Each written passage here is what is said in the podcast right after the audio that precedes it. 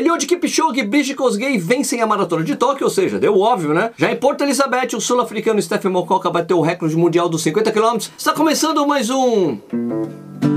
Quando o segundo sol chegar Para realinhar as órbitas dos planetas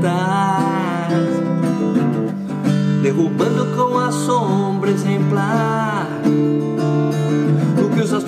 iriam se tratar de um outro cometa Corrida na News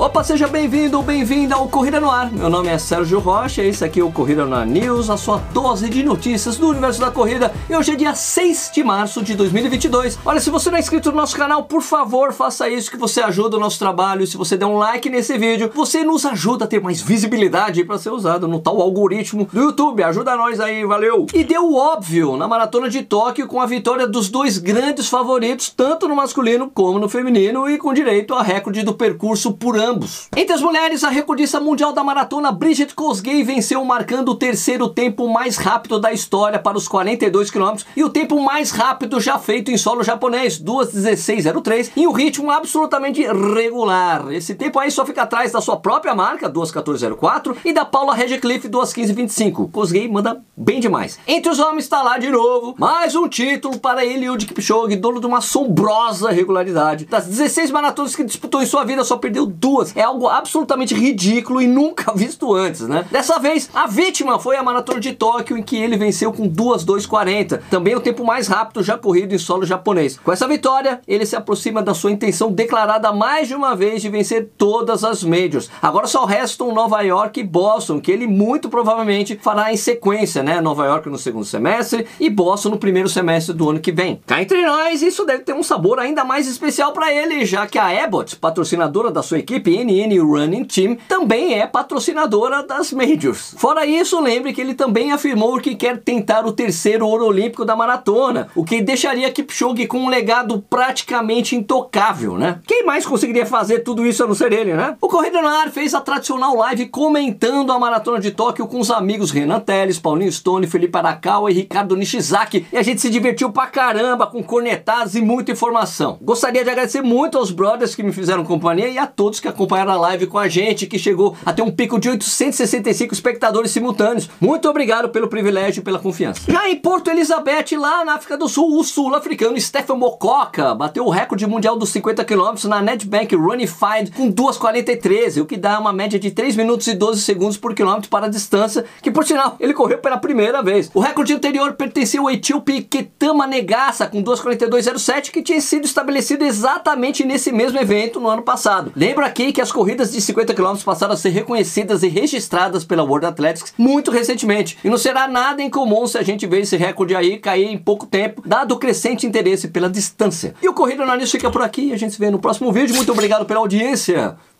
Fui!